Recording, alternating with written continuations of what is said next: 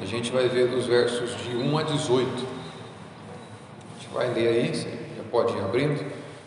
Evangelho segundo João, capítulo 20, os versos de 1 a 18.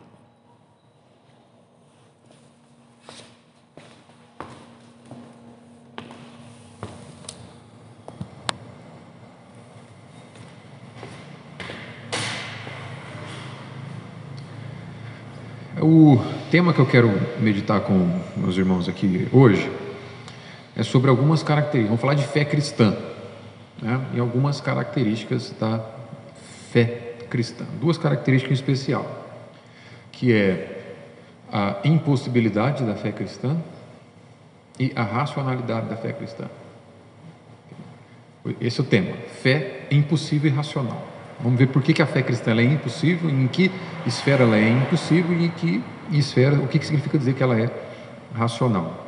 Mas antes, no capítulo anterior que a gente viu, né, na semana passada, é, a gente viu como que Cristo conserta esse mundo quebrado. Né? Essa foi a ideia central do encontro com Cristo, com, Lázaro, com Marta e Maria para a ressurreição de Lázaro. E nós vimos que é, o cristão ele tem uma visão de muito, muito, muito particular, muito específica, que ele, em, especial, é, dentro da visão de fé reformada, quer enxergar o mundo a partir da narrativa da redenção que diz que há um Criador, há um homem que caiu, há a redenção em Cristo Jesus e a resposta que nós temos que dar a isso. Então é o que a gente costuma chamar de criação, queda e redenção. É a narrativa do Evangelho como que Deus conserta o mundo que quebrou, o mundo que se quebrou. E na semana passada a gente viu como que Cristo faz isso. Ele se revela como Deus que se apresenta como ressurreição e vida, que é o único capaz de conceder essa, esse conserto aos homens, né? essa nova vida aos homens, restabelecer o relacionamento que foi quebrado. E não apenas Deus, mas ele só pode fazer isso, porque ele também é 100% homem, e a gente viu que essa, essas duas naturezas de Cristo, elas são reveladas através do contato que ele tem com Marta. Lembra? Marta chega para ele e pergunta, ah, e diz, se tivesse aqui, ele não tinha morrido. Né? E a, a, a, a fala de, de Marta está no sentido de uma certa cobrança. Chegou tarde demais, agora, agora não adianta fazer o quê? E Jesus responde: Não, eu sou Deus e nunca chego tarde, nunca chego atrasado. Maria fala as mesmas coisas, dizendo: se tivesse aqui, ele não tinha morrido. Mas não como uma pressão em relação a Jesus ou coisa nesse sentido. Ela quebranta, se quebra diante de Cristo, mostrando a incapacidade dela. Que se Jesus estivesse lá, ele poderia fazer algo.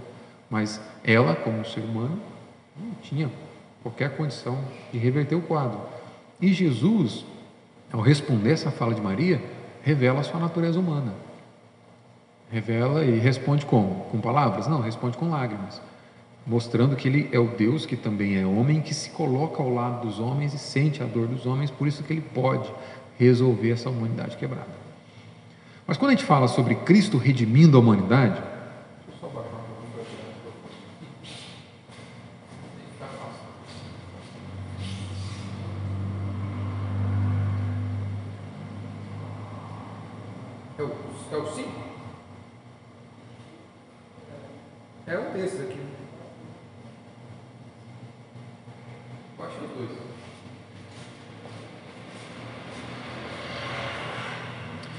Quando a gente diz que Cristo faz algo para consertar, lembrando da narrativa da redenção, da narrativa do Evangelho, criação, queda e redenção, e restauração, a gente vai entender que é necessário, uma vez que a gente conhece o que Cristo faz, a, o plano de redenção de Deus envolve uma resposta que é dada pelos homens. Olha, o que a gente faz com essa informação? O que a gente faz com o, conhecimento de que Cristo é que conserta o mundo quebrado? Ora, a gente responde a isso. Essa resposta à obra de Cristo recebe também um outro nome. Para os cristãos, nós chamamos ela de fé. E é sobre isso que a gente vai falar hoje. Fé. Fé cristã. Todo o discernimento que nós temos em relação à obra de Cristo, toda a compreensão, toda a eficácia da obra de Cristo na nossa vida, todos os dons que Deus concede em Cristo Jesus, o amor de Deus em Cristo Jesus, tudo isso chega até o crente pela via da fé. É através da fé que ele chega. No entanto, há, é muito comum uma grande confusão em relação ao significado da fé cristã. O que é fé cristã? Algumas pessoas entendem que fé é aquele pensamento otimista de que as coisas podem, no fim de tudo, ficar, ficar bem. Né? Ah, fulano é uma pessoa de fé. É por que ela tem fé? Não, ela acredita, no final tudo vai dar certo. Então, assim, a gente precisa ter, a fé, tem a fé que vai dar certo as coisas para você, tem a fé que uma hora Deus ajuda. Isso é uma espécie de otimismo, de desejo, de expectativa, de esperança que as coisas fiquem bem. Mas essa não é a fé cristã da qual nós vamos falar aqui e que aprendemos com essa narrativa. Essa fé, essa fé cristã especificamente chamada de fé que salva, ou fé salvadora, é disso que nós vamos falar. Olha lá, no capítulo 20, do versos de 1 a 18, diz assim essa narrativa da ressurreição. João 20, verso 1. No primeiro dia da semana, Maria Madalena foi ao sepulcro de madrugada, sendo ainda escuro e viu que a pedra estava, estava revolvida. Então correu e foi, de, foi ter com Simão Pedro e com outro discípulo a quem Jesus amava. E disse-lhes: Tiraram do sepulcro o Senhor, e não sabemos onde puseram. Saiu, pois, Pedro e o outro discípulo e foram ao sepulcro. Esse outro discípulo que é sempre apresentado aqui é o próprio autor, João, verso 4. Ambos corriam juntos mas o outro discípulo correu mais depressa do que Pedro, chegou primeiro ao sepulcro e, abaixando-se, viu os lençóis de linho. Todavia não entrou. Então Simão Pedro, seguindo, chegou e entrou no sepulcro. Ele também viu os lençóis e o lenço que estivera sobre a cabeça de Jesus e que não estava com os lençóis, mas deixado num lugar à parte. Então entrou também o outro discípulo chegara primeiro ao sepulcro e viu e creu, pois ainda não tinham compreendido a Escritura que era necessário ressuscitar ele dentre os mortos. E voltaram os discípulos outra vez para casa. Olha só, enquanto está acontecendo aqui até o verso 9, verso 10, João enfatiza no verso 9 dizendo: Pois ainda não tinham compreendido a Escritura. Eles viram, se aproximaram, o corpo não está ali, mas ainda há expectativa, mas não há compreensão. Verso 11: Maria, entretanto, permanecia junto à entrada do túmulo, chorando. Enquanto chorava, abaixou-se e olhou para dentro do túmulo e viu dois anjos vestidos de branco, sentados onde o corpo de Jesus fora posto, um à cabeceira e outro aos pés. Então eles perguntaram: Mulher, por que choras? Ela respondeu: Porque levaram o meu senhor e não sei onde puseram. Tendo dito isto, voltou-se para trás e viu Jesus em pé, mas não reconheceu que era Jesus. Perguntou-lhe Jesus: Mulher, por que choras? A quem procuras? Ela, supondo ser ele o jardineiro, respondeu: Senhor, se tu o tiraste, dize-me onde puseste e eu o levarei. Disse-lhe Jesus: Maria. Ela, voltando-se-lhe, disse, em hebraico, Rabone, que quer dizer mestre. Recomendou-lhe Jesus: Não me detenhas, porque ainda não subi para o meu Pai, mas vai ter com os meus irmãos e dize-lhes: Subo para meu Pai e vosso Pai, para meu Deus e vosso Deus. Então saiu Maria Madalena anunciando aos discípulos: Vi o Senhor, e contava que ele lhes dissera estas coisas. Vamos orar. Pai Santo, mais uma vez estamos diante da tua palavra na total dependência Teu Espírito Santo opere em nós é, o milagre para a compreensão. Abra nosso entendimento, nossos olhos espirituais, toca o nosso coração, aplica ao nosso coração, Senhor, o significado, a mensagem desse texto, para que saiamos daqui alimentados pelo nosso Pai, na certeza de que ouvimos o nosso Redentor falando diretamente ao nosso coração. Nós te louvamos Oramos na confiança do teu santo nome, no perdão de nossos pecados, em nome de Jesus. Amém. Louvado seja Deus. Então, olha só, a gente vai ver aqui duas coisas, na verdade três, mas no finalzinho eu vou fechar com esse conceito. tem duas coisas que nós podemos afirmar acerca da fé cristã aqui. Na primeira parte, nos versos de 1 até 10, a gente vai ver a impossibilidade da fé cristã. Não necessariamente até o verso 10, mas aqui dentro dessa narrativa, a gente vai ver sobre a impossibilidade. Por um, por um lado, a fé cristã é impossível. A gente vai ver o que, significa. E uma segunda característica que a gente pode aprender da fé, eh, com o texto aqui é a racionalidade da fé cristã. Então, por um lado, ela é impossível, e por outro lado, ela é completamente, ela é necessariamente racional, envolve a razão. E por fim, a gente vai ver como que essa fé chega até nós, que é por meio da graça. Mas ó, o que, que significa dizer que a fé é impossível? A fé cristã é impossível. Eu não, com isso é óbvio, não significa que é impossível ter a fé cristã. Você está aqui porque você tem fé cristã. Nós queremos que nós temos a fé que salva. Quando eu digo que a fé ela é impossível, ela significa que é incapaz de ser produzida pelo homem. Nós não temos a capacidade de produzir a fé em Jesus Cristo. Ninguém pode produzir uma fé vibrante em Cristo. É isso que é o significado de dizer que ela é impossível. Portanto, ela necessita, nós precisamos de uma intervenção, de uma ajuda soberana do Senhor, nós precisamos de uma ajuda da parte de Deus para que essa fé seja comunicada, seja gerada em nosso coração. E essa passagem aqui que você está vendo comigo, ela vai expressar, ela vai comunicar essa verdade aí. A gente precisa ter sempre em mente o que, que aconteceu aqui. Jesus nunca escondeu o que aconteceria nos seus últimos dias na terra. Ele sempre deixou muito claro que ele ressuscitaria. Né? Inúmeras vezes nos evangelhos nós vamos ver ele falando, nos quatro, e os quatro registraram isso. Mateus, Marcos, Lucas e João registraram que Jesus, a partir de um determinado momento do ministério, repetidamente falava: Olha, eu, eu vou morrer. É necessário que, que o filho do homem morra. É necessário que eu seja entregue na mão de pecadores, que eu morra, mas eu ressuscitarei ao terceiro dia. É, essa geração incrédula pede um sinal, mas não será dado nenhum outro sinal a não ser o sinal de Jonas. Ou seja, Jesus vai ficar três dias e três noites no vento da terra, mas ele vai ressurgir. Isso Jesus continuamente repetia esse conceito, essa afirmação para seus discípulos. Essa declaração de Jesus, é, ela era tão conhecida naqueles dias, né, que mesmo os inimigos de Cristo, que não acreditavam nessa possibilidade, mandaram colocar um guarda romano lá no túmulo. Não mandaram?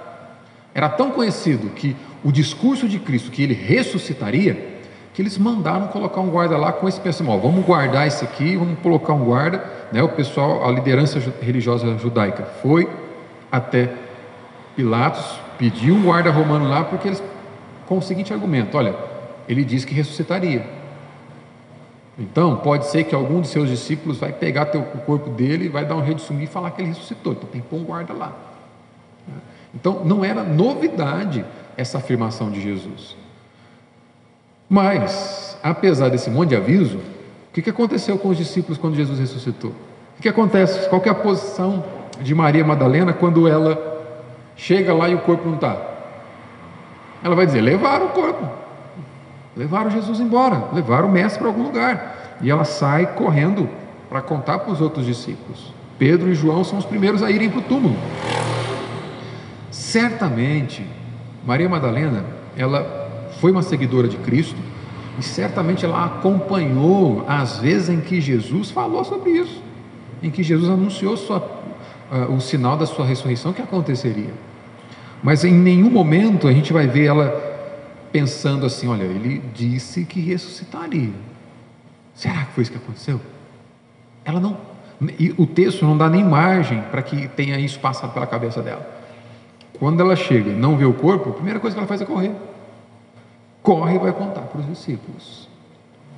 A questão mais ampla aqui, que a narrativa vai expor, é que a crença na pessoa de Cristo, a crença na obra de Cristo, ela não é natural em ninguém. Por isso que eu comecei dizendo que a crença cristã, a fé cristã, a fé que salva, ela tem uma característica de impossibilidade. É impossível uma pessoa crer por si só. É impossível uma pessoa chegar à compreensão do, de quem Cristo é, da sua ressurreição, de que Ele é o Filho de Deus, de que Ele é Salvador, Redentor, de que Ele nos resgata do império das trevas. É impossível a pessoa apenas compreender isso usando os recursos da, da razão. Não dá. Não é natural do ser humano. É aquilo que alguns teólogos vão chamar de inaptidão natural. Depois da queda, todos nascemos com essa inaptidão natural. Nascemos cegos para as questões espirituais. Não apenas cegos. O apóstolo Paulo nos diz que nós nascemos mortos espiritualmente, precisando de salvação justamente por, por essa condição. É por isso que no encontro anterior aqui de duas quartas-feiras atrás, nós vimos a condição de Nicodemos. Por que, que Jesus chega para Nicodemos e diz: você tem que nascer de novo? Né? Nicodemos estava fazendo afirmações concernentes a questões espirituais, acerca de, de que vê, recompreende o que Jesus faz, que Jesus só pode ter vindo da parte de Deus. E Jesus disse: se você não nascer de novo, você não pode afirmar nada disso. Você não pode ver o reino de Deus. Portanto, o que acontece com Maria Madalena, o que acontece com João e Pedro aqui, é o natural. É, é a característica da impossibilidade da fé cristã. Ninguém pode gerar ela por si mesmo. É, todas as provas podem estar diante, diante do indivíduo. Todas as evidências podem ser postas diante de alguém. Existe dentro dentro da, da, da, da, da junção ali de teologia com filosofia, uma disciplina chamada apologética, que é a defesa da fé cristã.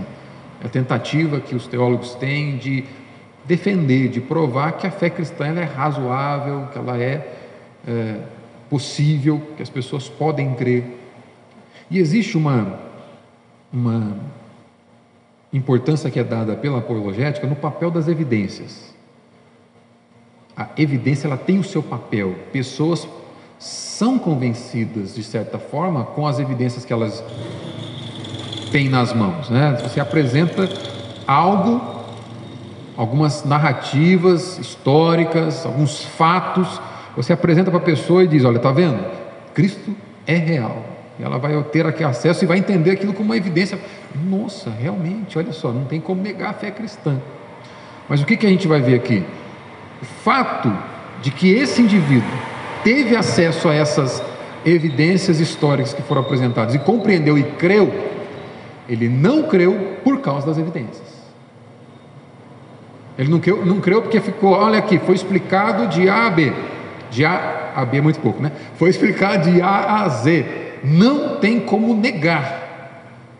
Ele vai usar a razão dele vai compreender que aquela narrativa do Evangelho ela é inegável, inevitável se render diante dela, portanto ele crê. Não, não é por isso, não é porque ele conseguiu compreender pelo esforço da razão. Houve um milagre. Vamos ver mais sobre esse milagre aqui. Né? O fato é que existe então em cada ser humano essa cegueira que é inata, nascemos com ela. A gente não consegue enxergar a verdade por nós mesmos. A gente está testemunhando aqui o resultado maior, do maior ato de redenção que Deus realizou na história. Deus venceu a morte e o pecado com a ressurreição de Jesus. Esse é o ato que é apresentado aqui. Né? E esse ato, esse fato aqui, acompanhado pelos diversos meses e anos que Jesus ensinou sobre esses acontecimentos aqui e o significado deles, é o que está sendo apresentado aqui. Mas ainda assim, Maria põe os olhos naquilo, ela vê o túmulo vazio e é incapaz de enxergar, é incapaz de discernir o que está acontecendo. Ela não consegue processar aquilo lá. Por isso, a fé é impossível sem uma ação sobrenatural da parte de Deus. Tem um, um filósofo ateu americano chamado Thomas Nagel. E algo interessante acontece aqui. Um filósofo cristão da modernidade chamado Blaise Pascal, ele dizia assim: os homens têm medo da religião, eles têm medo que ela seja verdade. Um filósofo ateu, contemporâneo, chamado, chamado Thomas Nejo, ele vai dizer o seguinte, ó, que a ideia da crença em Deus deixa as pessoas nervosas, deixa as pessoas apreensivas. E ele mesmo vai dizer: olha, quando falo em medo de religião, não me refiro à hostilidade perfeitamente razoável para com determinadas religiões estabelecidas e instituições religiosas, em virtude de suas políticas sociais, doutrina moral, influência política repreensiva. Por exemplo, é, ele não está dizendo aquela hostilidade, o medo, o receio que as pessoas têm com religiões que dentro do seu da sua estrutura religiosa está a previsão de fazer mal para outras pessoas. É um extremista é, muçulmano que ele acha que ele está cumprindo o seu papel religioso se ele chegar em um determinado lugar e explodir tudo. Não é esse tipo de medo que ele está criticando aqui. Não é o medo desses atos, mas é o medo da religião em si. O medo do que ela significa. Ele vai concluir o seguinte: ó, Quero que o ateísmo seja verdadeiro. E me incomoda o fato de algumas das pessoas mais inteligentes e bem preparadas que conheço serem crentes. Não apenas por não crer em Deus e, claro, nutrir a esperança de estar certo nas minhas convicções, mas por esperar que não exista Deus nenhum. Eu não quero que exista Deus nenhum. Não quero que haja um Deus. Não quero que o universo seja assim. Suponho que o problema de autoridade cósmica não seja uma condição rara. Fico curioso em saber se existe alguém indiferente de verdade à existência ou não de um Deus. O que ele está falando aqui? Olha, ele está dizendo que as pessoas que dizem que são indiferentes, ó, se Deus existir ou não, tanto faz, não estão sendo honestas. Por quê? A ideia de que existe um Deus dá medo nesses caras. E a ideia é a seguinte: se existe um Deus, você não é dono da sua vida. É essa conclusão que esse ateu aqui está chegando. Se Deus existe, se Ele é o autor da existência, como eu tenho dito algumas vezes aqui, a autoridade é toda dele, eu não tenho controle sobre a minha vida. E me dá medo pensar nisso, é isso que ele quer dizer. Me dá medo aceitar a ideia de que existe um Deus que criou todas as coisas, porque se ele existir, eu estou frito, porque eu não me rendo a ele. Eu estou perdido. Por isso desejo grandemente que não exista um Deus. Todos nós temos razões, enormes razões é, psicológicas, emocionais para desejar que Deus não existe.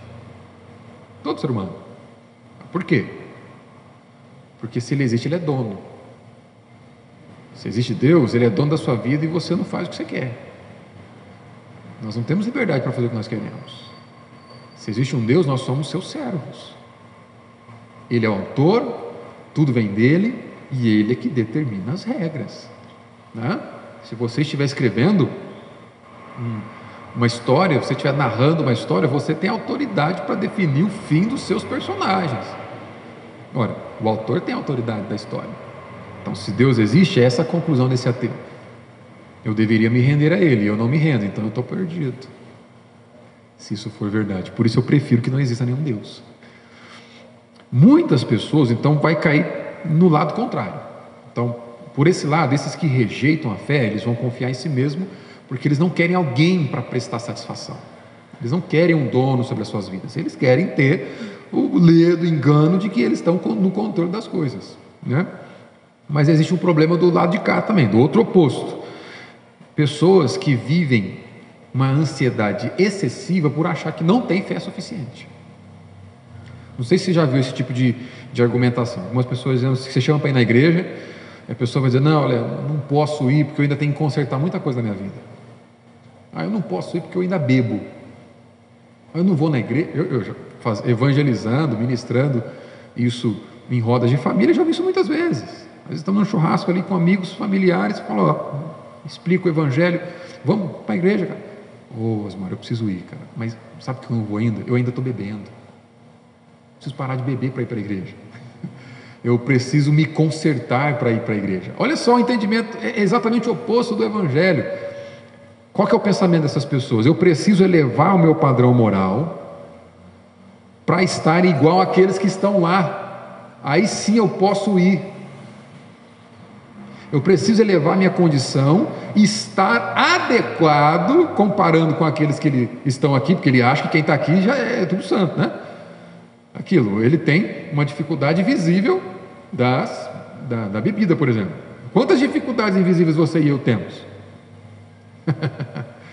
e ele acha que, não, primeiro eu elevo meu padrão moral, alcanço um nível de perfeição razoável, né, se é que existe uma perfeição razoável, e aí vou para a igreja.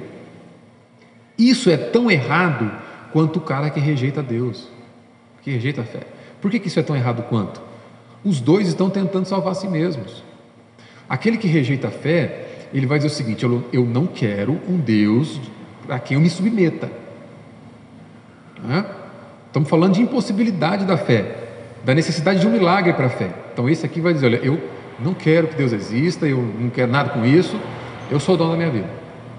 Esse outro extremo aqui, ele também acha que ele pode salvar a si mesmo, porque ele acha que ele é capaz de construir um padrão moral, ele é capaz de desenvolver na vida aquilo que só é desenvolvido pela fé. Por isso que a gente prega o Evangelho, porque não dá para a gente esperar que um não cristão tenha um comportamento de cristão para ir para a igreja. É o oposto. Você só passa a se comportar como um cristão que segue a vontade de Deus porque você entendeu o Evangelho. E a sua resposta é uma expressão de amor porque você entendeu o Evangelho. Então não dá para inverter as, as, prioridades. Primeiro eu vivo de acordo com o cristianismo e depois eu vou para o cristianismo. É impossível. Os dois estão querendo salvar a si mesmo. E os dois estão perdidos em na impossibilidade. Eles não vão conseguir. Por isso que a via, o caminho é sempre se render à mensagem do Evangelho. Não tem outro meio. Agora só, veja bem. Maria não creu até Jesus encontrar ela. Percebe que não é o inverso, né? Porque qual é o pensamento então desses que são falsos moralistas aí, né? Eu vou encontrar Jesus e aí eu caminho com ele. Não, não foi o que aconteceu com Maria. Maria só começou a caminhar com Cristo, ela só se rendeu a essa fé quando Jesus a encontrou. É outra proposta. Antes de Jesus encontrá-la, como é que ela estava?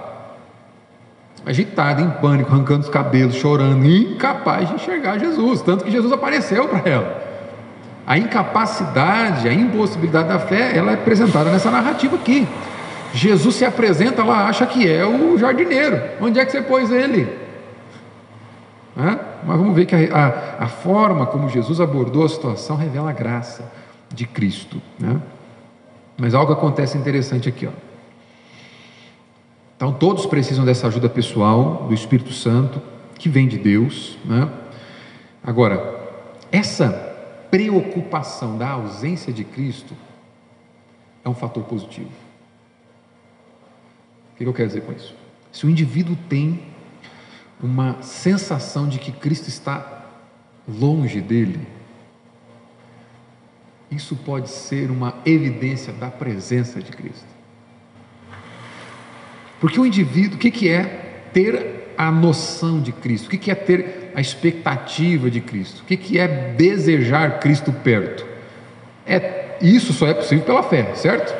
Você só deseja um relacionamento com Cristo pela fé. Você nasceu de novo se teve essa ajuda sobrenatural de Deus aqui que te levou a crer.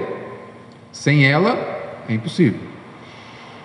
Então, ter uma relação de desejar Jesus já é um resultado do milagre operado pelo Espírito Santo.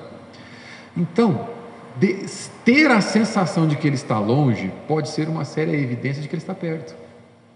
Ou seja, só deseja Cristo aquele em quem Cristo já habita. O incrédulo sequer pensa em Cristo. O que está morto na sua condição natural de, de homem nascido apenas da carne, sequer pensa em Cristo. Então, simples fato de sentir ausência de Cristo é porque você já o deseja. E se você o deseja, essa é uma boa evidência de que ele já está perto. Logo após, né? Isso aqui a gente vai entrar na nossa segunda possibilidade. Segunda coisa, em segundo entendimento.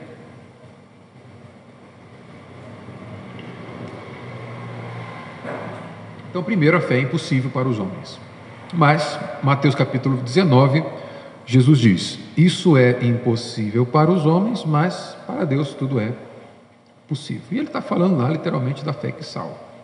Em segundo lugar, aqui a gente vê nessa passagem, além da fé ser impossível para os homens, ela é racional. Parece contraditório, mas eu vou tentar explicar. Espera aí, ela é impossível para os homens e ao mesmo tempo racional. Ninguém compreende ou chega até fé pelo esforço da razão. Mas você está me dizendo que eu preciso da razão para chegar até fé. Será que tem contradição aqui? Vamos ver que não. É, é fundamental a gente reconhecer isso aqui, porque a gente investiu um tempo falando que não é apenas o processo racional que te leva a crer, mas Deus usa o processo racional para te levar a crer. Esse é o ponto. A ideia é, não é a razão sozinha. É Deus que faz, mas a razão vai ter um papel fundamental aqui que a gente vai ver. É, embora a fé cristã seja muito mais que racional, ela não é irracional.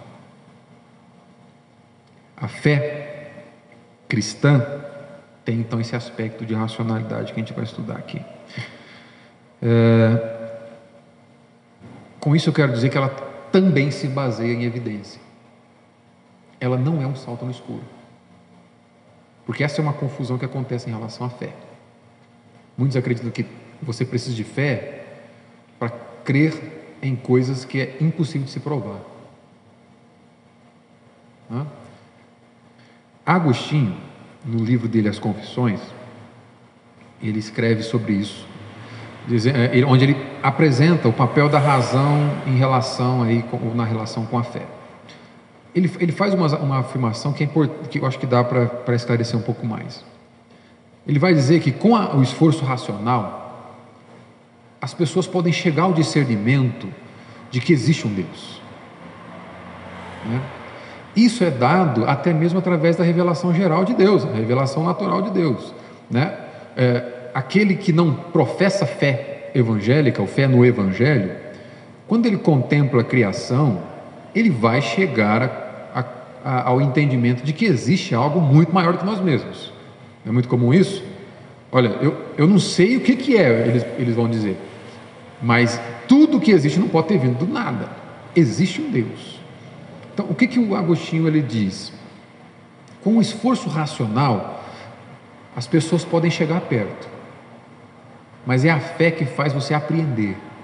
O esforço racional te faz chegar perto, mas é a fé que te faz provar de Deus. É esse que é o ponto. Apenas, apenas pelo esforço racional você vai poder chegar à conclusão de que existe algo muito maior que você, mas é apenas pela fé que você vai provar desse algo que é maior que você.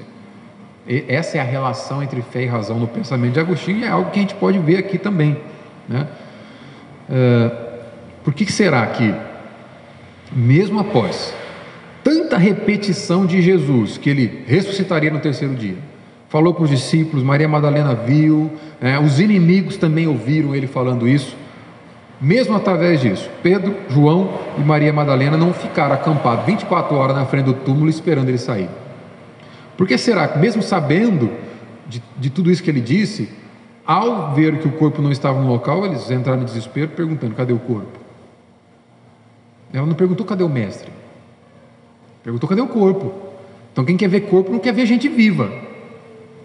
Amém ou não? Ela perguntou cadê o corpo dele? Onde você pôs o corpo dele? Ela não perguntou cadê o Senhor. Cadê o corpo? Onde vocês o puseram? É pelo corpo que ela questiona aqui. Né? E eles tinham visto muito milagres, hein? Por que será que eles não creram? Alguém tem alguma sugestão?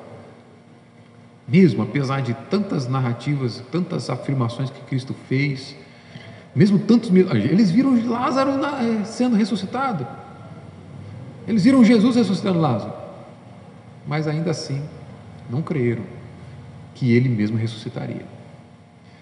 Quando a gente estuda a cultura do primeiro século ali, que era o pano de fundo para esses primeiros discípulos, a gente começa a entender um pouco as coisas. Nem judeu, nem grego e nem romano considerava possível a ressurreição corpórea de um indivíduo. Havia uma crença entre alguns judeus de que a partir de quatro dias, se alguém ressuscitasse, Deus é uma obra que só Deus poderia operar. Havia, tanto que eu falei isso na semana passada em relação à ressurreição de Lázaro, e por isso que João enfatiza a ressurreição dele ali, após quatro dias.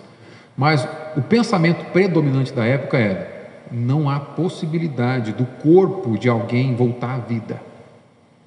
Isso era comum entre judeus, gregos e romanos. Né? Os gregos, por exemplo, para você ter uma ideia, e mais tarde os romanos iam pensar assim também, para eles, a, a natureza material da vida era o lado ruim da existência, era onde habitava o mal. Então o corpo era a habitação do mal, o corpo era mal, a matéria era má. Então, para os gregos, aquilo que é material, aquilo que é palpável é fraco e é mal, né, porque o corpo envelhece, então é fraqueza. E o espiritual, aquilo que não se pode ver, aquilo que é transcendente, isso é o, é o bom. Então havia esse pensamento, essa, essa dualidade no pensamento dos gregos. E eles. É, a, a, a, o negócio era tão interessante porque eles achavam que a morte era a libertação do indivíduo. O indivíduo ele é liberto pela morte. Então é na morte que a, a, a, parte imaterial da alma do ser humano vai se separar da parte material, e isso é a libertação. Era isso que eles acreditavam. Então a ressurreição, de modo algum, seria algo bom para os gregos. Ninguém em sã consciência, se estivesse construindo uma história aí, uma, uma, inventando uma história, ia chegar para os gregos e dizer que Jesus ressuscitou, porque para eles isso é algo ruim. O bom seria a morte, porque a morte houve a separação. Então agora esse indivíduo sim, né? Isso aqui, esse indivíduo está salvo, está liberto, porque ele se separou da matéria, que é algo ruim. Falar para o grego que o corpo de Cristo, o mesmo corpo que ele teve, ressuscitou, para eles não era propaganda boa, entendeu a ideia? E para os romanos também a mesma coisa. Para o judeu, era inadmissível a ideia, vocês, é por isso que Jesus foi morto, de que Deus tinha um filho, uma, um, poderia ter um filho humano, ou de que um ser humano poderia ser Deus. Isso era inadmissível. Então, não dava, não cabia na, na, na forma do, do, do judeu ver o mundo que um homem poderia voltar à vida novamente pelo fato de ser Deus. O que, que eu quero dizer com isso? A visão de mundo daqueles dias impossibilitava que os discípulos tivessem êxito se eles estivessem inventando uma história. Era irracional. Acreditar nisso era irracional. Né? É, esse, esse, é, é, é isso que faz desse relato algo tão maravilhoso. Né? Então, se, você, se a gente juntar todos esses fatores, o tanto que a, a incredulidade dos judeus em relação a Deus ter um filho que poderia ressuscitar, os gregos achando que a matéria seria algo ruim, então se Jesus tivesse voltado à vida com o seu corpo, seria uma péssima propaganda para o cristianismo. A gente juntando tudo isso, né, seria impossível esse relato ter sido inventado se ele não fosse verdadeiro. Porque não daria ibope, ninguém ia querer saber. O grego não ia querer ser evangelizado por isso, porque pra, não, não faz sentido, para eles não é algo bom. Se os discípulos quisessem inventar uma história, não seria por essa via, é isso que eu quero dizer. E outra coisa, isso nos mostra o poder que a visão de mundo tem. Os discípulos estavam uh, inseridos nessa visão de mundo dos seus dias. E eles eram incapacitados. Jesus voltando dos mortos era algo simplesmente improvável para aqueles homens daqueles dias.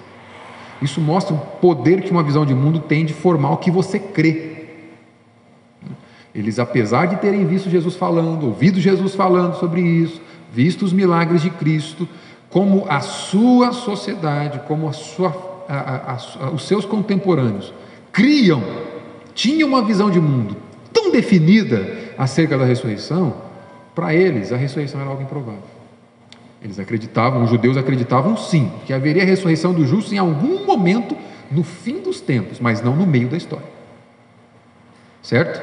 Então, para os discípulos, era improvável eles inventarem essa história se ela realmente não tivesse acontecido.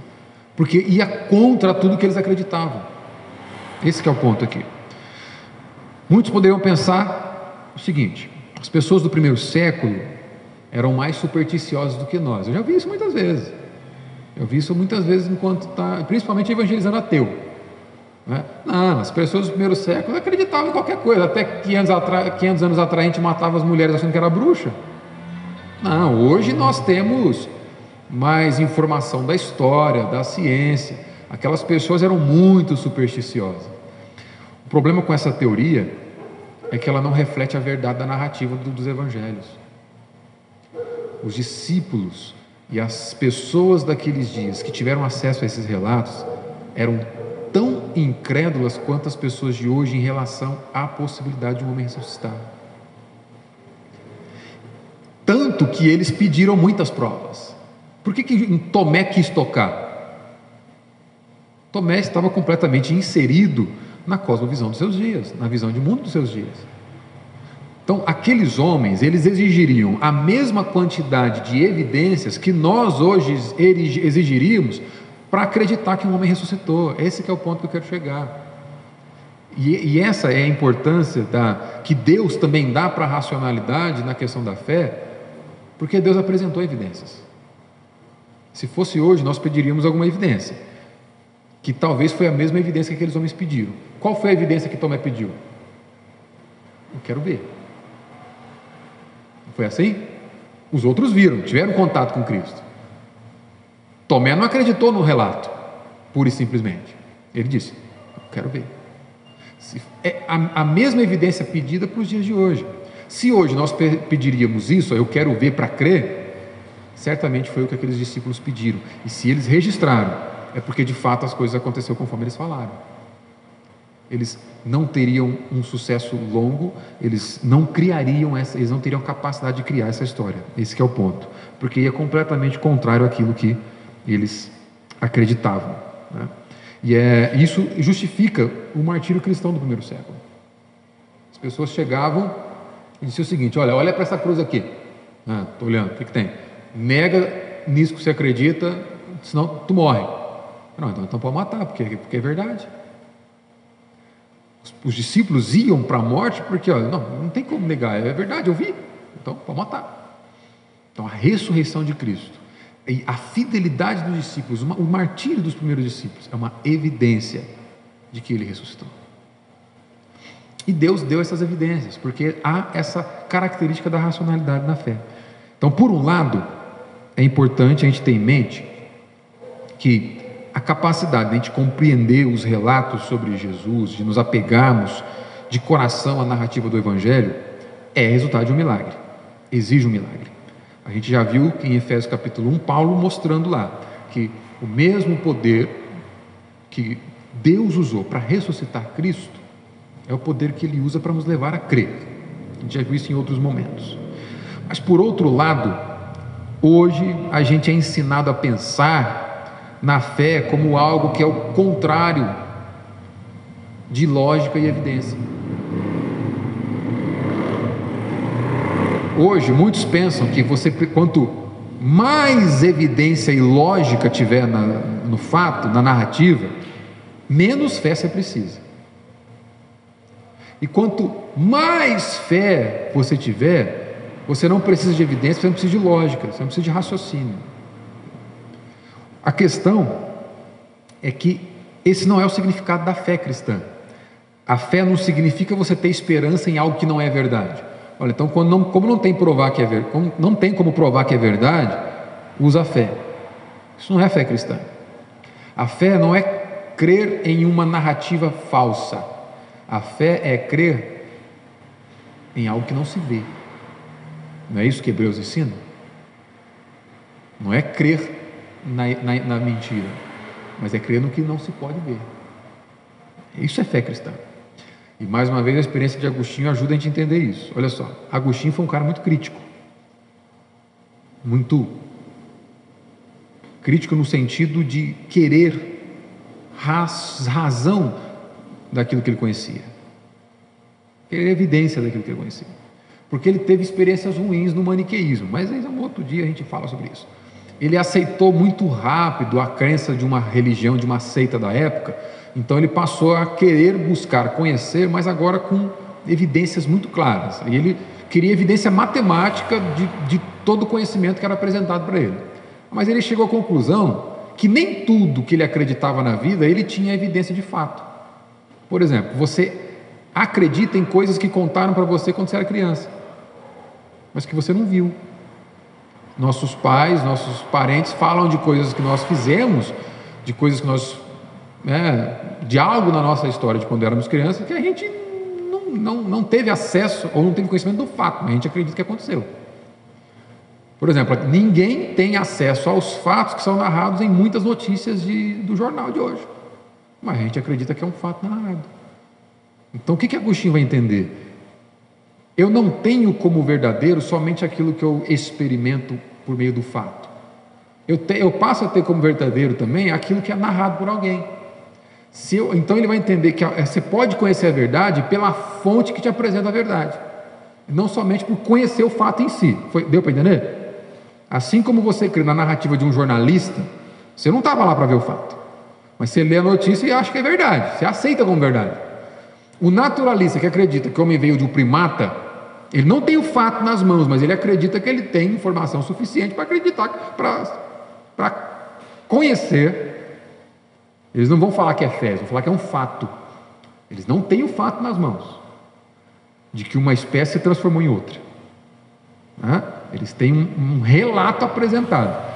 O fato está aqui, o relato está aqui, eles abraçam o relato como se tivesse o fato. É fé também. O que, que Agostinho vai entender? A fonte do relato também serve como autoridade. É por isso que ele vai para as Escrituras.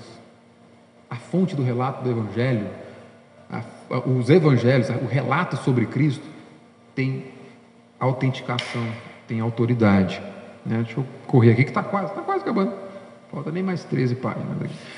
É, e a gente está aqui agora diante de uma evidência que é, é fascinante, que envolve racionalidade. Envolve racionalidade nisso que a gente está vendo, nesse relato. Por isso que João colocou, escolheu essas palavras, porque há o, a, o empenho da razão dele aqui. Então, por um lado, lembra, fé é impossível meramente usando a razão, mas há o uso da razão para você chegar até ela. Nessa passagem aqui, ó, uma outra evidência.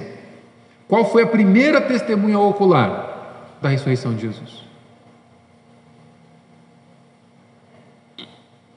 Maria Madalena. Por que, que isso é uma evidência fantástica que, esse, que essa narrativa é verdadeira? Tem noção?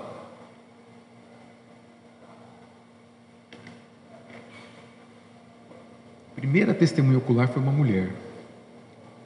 E qualquer historiador, qualquer estudiante, estudioso, estudiante é uma boa, né? Estudiante. Qualquer estudioso da Bíblia, qualquer historiador vai te dizer que no primeiro século a mulher não tinha consideração no seu testemunho. Todo testemunho de uma mulher era desconsiderado, era considerado como falso. Não, não, não havia dignidade no testemunho de uma mulher. É uma mulher que relata a primeira, é a primeira a testemunha ocular e que vai relatar o, a ressurreição de Cristo. Num tribunal, né, não havia qualquer consideração de um testemunho da mulher. Eles vão dizer, ah, é a mulher que está falando? Não, não, não, não pode ser verdade. O que eu quero dizer com isso? Se os discípulos quisessem inventar essa história, eles jamais iam dizer que foi uma mulher que contou. Porque, não, primeiro, não, se eles quisessem inventar, ia completamente contra o que eles acreditavam, porque eles não acreditavam na ressurreição. Sociedade, ninguém na sociedade acreditava na ressurreição, não tinha ninguém esperando isso. Se estivesse esperando, eles estavam lá esperando lá do fora do túmulo, não tinha fugido, né? Estava lá, esperar e sair, porque ele falou que ia sair no terceiro dia. Maria Madalena não foi lá para se encontrar com ele, foi lá para limpá-lo, porque ele tinha sido morto sem ser limpo, tinha sido enterrado sem ser limpo. Então não, eles não estavam esperando. A primeira evidência que, ele, que isso tem que ser verdade é porque vai contrária a todas as expectativas. E a segunda evidência é que se eles estivessem construindo uma história, eles não iam usar uma mulher para poder ser apresentada como testemunha. Se eles colocam Maria Madalena, é porque tem que ter sido assim. Maria Madalena tem que ter estado lá. E eles estão sendo fiéis ao fato, aos fatos. Hoje, para nós, uma mulher pode testemunhar e tem a palavra da mulher tem tanto peso quanto de um homem. Naquela época, não. Se eles quisessem inventar a história, eles iam dizer que um homem contou, que um homem viu primeiro. Porque a primeira coisa a ser respondida para os discípulos seria a seguinte: quem foi o primeiro que viu? Maria Madalena. Ah, esquece, foi mulher. Mulher não tem dignidade de testemunho. Não serve. Mas eles fazem questão de contar os fatos como aconteceram. Ela viu. Então, eles só podem estar narrando aquilo que de fato aconteceu. Uma outra coisa que mostra a, a, a racionalidade da fé, né? Então, primeiro, há evidência. A narrativa do Evangelho é uma narrativa histórica dos quatro Evangelhos. Então, há evidências ali que podem ser comprovadas como autoridades históricas. Uma outra coisa que vai acontecer, nos versos 6 e 7, vai estar assim: olha, chegando Simão Pedro, que o seguia, entrou no sepulcro e viu os panos de linho deixado ali. Viu também que o, o, o lenço que fora colocado sobre a cabeça de Jesus não estava com os panos, mas dobrado em lugar à parte. Eu chamo a tua atenção para o verbo ver aí. Esse ver aqui em grego é blepo, que não é só passar o olho, é, é ver no sentido de ficar processando aquilo que está vendo, entendeu? É ver, ficar pensando, ficar refletindo naquilo que ele vê. Então Pedro estava processando a imagem do túmulo vazio. E o que, que aconteceu com o túmulo ali? O corpo de Cristo é o corpo glorificado, um corpo capaz de atravessar a parede. Eles estavam em, em, no lugar em que eles estavam escondidos, estavam portas fechadas. O relato, o relato de João deixa isso claro. E de repente Jesus está no meio deles. Entrou por onde? É o corpo capaz de, de, é, de traspassar aqui paredes. É o corpo glorificado de Cristo. O corpo glorificado de Cristo deixa o, o, lenço que estava, o lençol, o pano que estava envolvendo ele. Então é como se ele sai e da forma como o lenço, foi, o, o pano foi envolvido no corpo de Cristo, o pano ficou e Cristo saiu. Então é como se Pedro estivesse pensando o seguinte: olha, se Jesus tivesse voltado à vida somente e se debruçado aqui para sair, ele ia ter rasgado o pano certo? Ter soltado o pano. Se algum discípulo tivesse vindo aqui para pegar ele e levar embora, ele não ia desonrar o corpo de Jesus levando Jesus nu, deixando o lenço aqui, a roupa aqui. E se fosse um inimigo, não ia ter o cuidado de deixar o negócio tudo arrumadinho, ia sumir com tudo, certo? Então Pedro está raciocinando na condição em que ele encontra o túmulo ali. Né? Isso são é, são palavras que João coloca para mostrar que há sim a necessidade de aplicar a razão na busca para a compreensão aqui. Então a fé ela tem esse aspecto racional, embora não seja apenas racional. Não se pode chegar à fé verdadeira só pelo raciocínio. Contudo, a fé não, não elimina a necessidade de raciocínio. Quero que você abra para a gente caminhar para o final, em 2 Timóteo capítulo 2.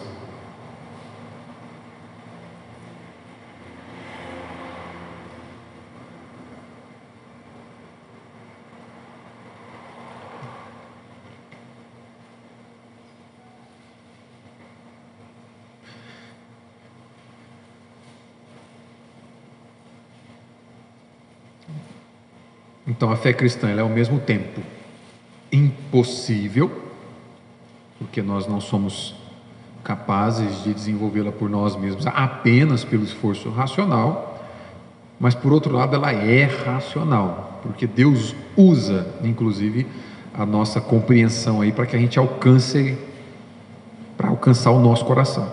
Estamos juntos aí? 2 Timóteo, capítulo 2, verso 7.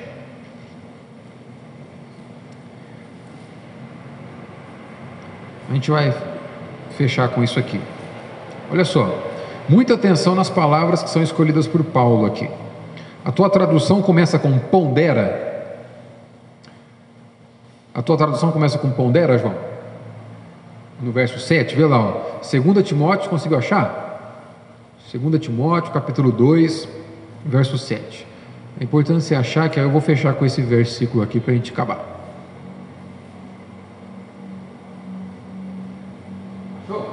Começa com pondera, do verbo ponderar. O que é ponderar alguma coisa? O que está escrito aí, João? Pondera. Quando você está ponderando algo, você está fazendo o quê?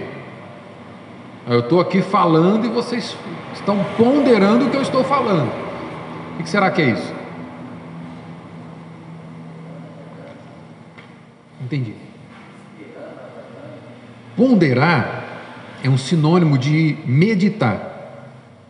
Ó, eu estou falando e vocês estão meditando no que eu estou falando, vocês estão refletindo. Reflexão é um atributo do que? Do físico?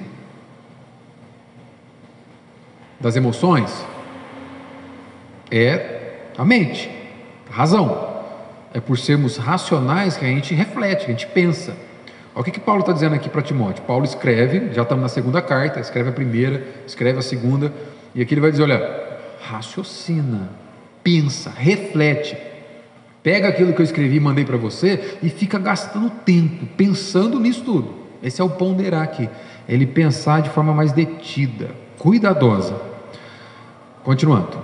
Pondera o que acabo de dizer. Por quê?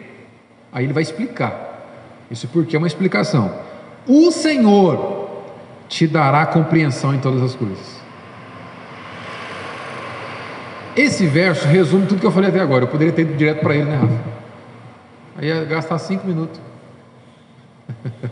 Esse verso aqui, ó, resume tudo que eu disse até agora e a gente conclui com ele. O que, que Paulo? Paulo coloca as duas, as duas coisas aqui. Ele não diz, olha, é isso ou isso. Ele começa a dizer, a, exortando Timóteo a usar razão. Timóteo, usa a razão. Pensa. Reflete, Timóteo raciocina. Sabe por quê? Porque é Deus que dá o discernimento das palavras. Mas espera aí, Paulo, você está mandando Timóteo pensar. Você está falando para Timóteo. É como se estivesse falando, Timóteo, vai estudar, Timóteo, vai estudar doutrina, vai estudar teologia, vai refletir no que eu estou te ensinando. Porque é Deus que vai te dar o discernimento de tudo isso. Paulo não, ele, ele não diz, olha, é o esforço do Timóteo vai fazer Timóteo compreender. E muito menos ele não diz, olha, Timóteo, você não precisa se esforçar não, porque Deus vai te revelar. Esses dois extremos estão presentes na igreja evangélica. Existem muitos que vão dizer, usar de forma errada, não vou nem explicar porque você já sabe. A letra mata, então você não precisa estudar. Basta orar que Deus vai dar o discernimento. Você fala para alguém que um pastor estuda para pregar o sermão dele, fala, que isso? Não, não pode isso não. É, é, a hora que eu abrir, Deus tem que dar. E onde é que fica o papel do Espírito Santo? É? Uma vez eu estava numa padaria né, de um irmão, não vou chamar ele de primo, não, vou chamar ele de irmão, ser misericordioso. Velho. E a gente estava conversando sobre sermão, isso, aquilo, outro. Eu, nossa, irmão, você bastante aí, né? Deus usa muito o irmão, né? Usa sempre que abrir a Bíblia e explicar a Bíblia, Deus está usando o irmão, né? É, né? então, é, muita, é muito jejum, né? Muita oração. Não, tem, tem que ter jejum também.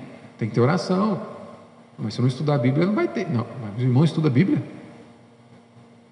A, a, a pergunta que ele me fez: o irmão estuda a Bíblia? Eu falei assim: o, irmão, você deveria se estranhar se eu falasse que eu não estudo. Mas como que você estuda a Bíblia? O Espírito Santo? Porque se você estudar a Bíblia, quem vai falar é você, não é Espírito Santo. Ah, não, não vou na igreja do irmão. Não, lá não deve ter Espírito Santo. oh, Jesus. Qual é o entendimento dessas, dessas pessoas? Segundo o indivíduo aplicar a razão. Deus nos deu um cérebro para quê? Para dar equilíbrio na cabeça quando a gente balança? Para que, que Deus deu o cérebro? Por que, que Deus coloca textos difíceis na Bíblia, irmãos? Não tem textos que são difíceis? É que você gasta, tem, tem, tem texto que eu gasto assim, fico pensando, meu Deus, e agora? Onde eu vou? Tem textos que são difíceis. Por que, que Deus põe texto difícil na Bíblia? Não podia ser mais fácil? Facilitar nossa, nossa compreensão? Deus põe textos difíceis na Bíblia porque Ele quer que você estuda, quer que você busque.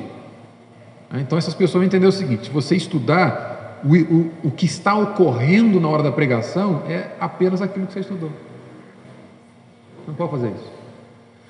Então eles vão dizer: não, você só, é só, ora e jejua. Como é que você prepara? Só ajoelho no chão e oração. Só faz isso que está preparado, seu irmão. Né? Mas como que Paulo ensina? Vamos entender. Paulo está dando um conselho para quem? Timóteo é o quê? O que, que Timóteo é da igreja? da, da, na igreja lá de Éfeso, onde ele está, ele é o que na igreja? Ele é o pastor da igreja. Alô? Amém? Timóteo é o pastor da igreja. Timóteo é o cara que devia pregar lá todo domingo, discipular os irmãos. Timóteo é o cara que prega na igreja. E olha só o que Paulo está dizendo para ele: Timóteo, estuda, pensa. Mais à frente, ele vai dizer em outro lugar: ó, procura te apresentar como obreiro aprovado que saiba manusear a palavra de Deus, que saiba manuseá-la, que saiba usá-la. Medite, pense. Por quê? Porque o seu esforço racional vai te levar à compreensão? Não. Aí Paulo explica: sabe por que você tem que estudar? Porque é Deus que te vai revelar. Por isso que ele termina: porque o Senhor te dará compreensão em todas as coisas. É como se ele dissesse: olha, o meio que Deus usou para trazer discernimento para o seu povo é o esforço da razão sobre a palavra revelada. Por isso que eu disse: existe um aspecto de impossibilidade da fé, porque sem essa ação de Deus dando a compreensão, esquece. Mas existe o aspecto racional da fé, que é justamente o meu empenho, a minha aplicação a conhecer aquilo que Deus me revelou. Então não é uma coisa ou outra coisa.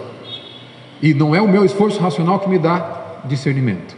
É Deus usando a minha razão, que Ele deu, para que eu chegue ao discernimento.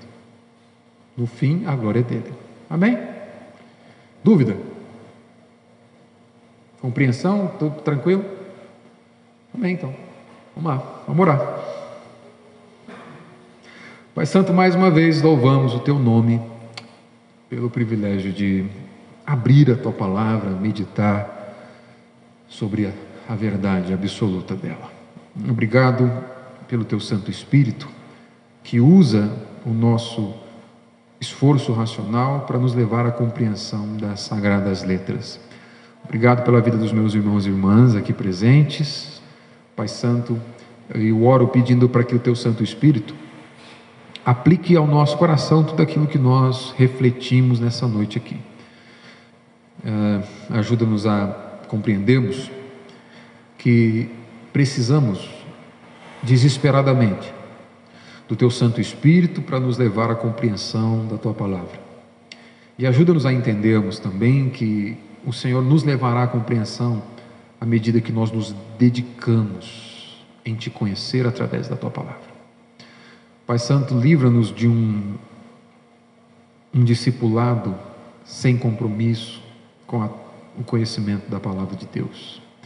Livra-nos de um discipulado, Senhor, acomodado apenas a recebermos algumas informações exteriores e não aplicarmos o nosso próprio coração em te buscar, em te conhecer, seja através da oração e também da leitura da palavra do Senhor.